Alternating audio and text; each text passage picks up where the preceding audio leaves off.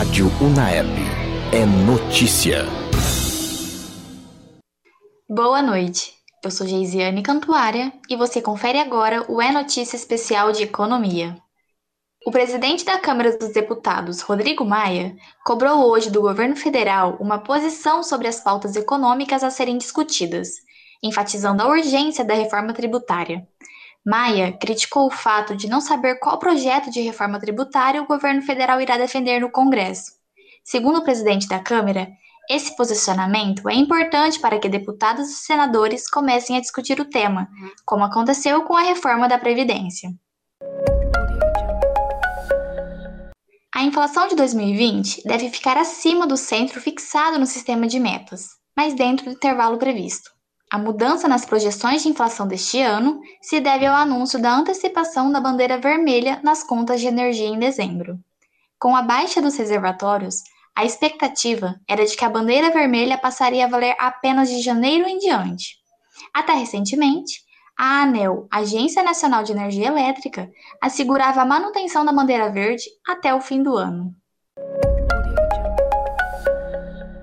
O Brasil deixa de arrecadar por ano em impostos não pagos por multinacionais e milionários o equivalente à economia média anual esperada pelo governo com a reforma da Previdência. Segundo o levantamento, são mais de 14 bilhões em impostos que deixam de ser recolhidos pelo país por ano. Esse valor faz do Brasil o quinto país do mundo que perde mais impostos devido à eliminação e evasão fiscal por multinacionais e pessoas de classe média alta.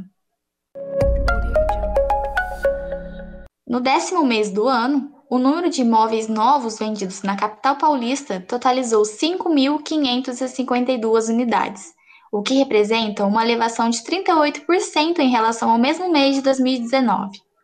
O economista-chefe do Sindicato da Habilitação na Internet, Celso Petrucci, destacou que reação nas vendas de imóveis vem ocorrendo desde maio, quando superamos a fase mais crítica da quarentena.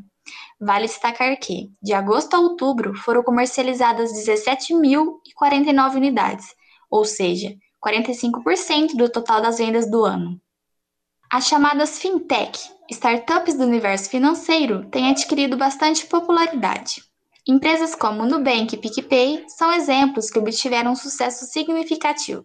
Esse êxito se deve à agilidade oferecida por esse tipo de empresa em relação a bancos comuns.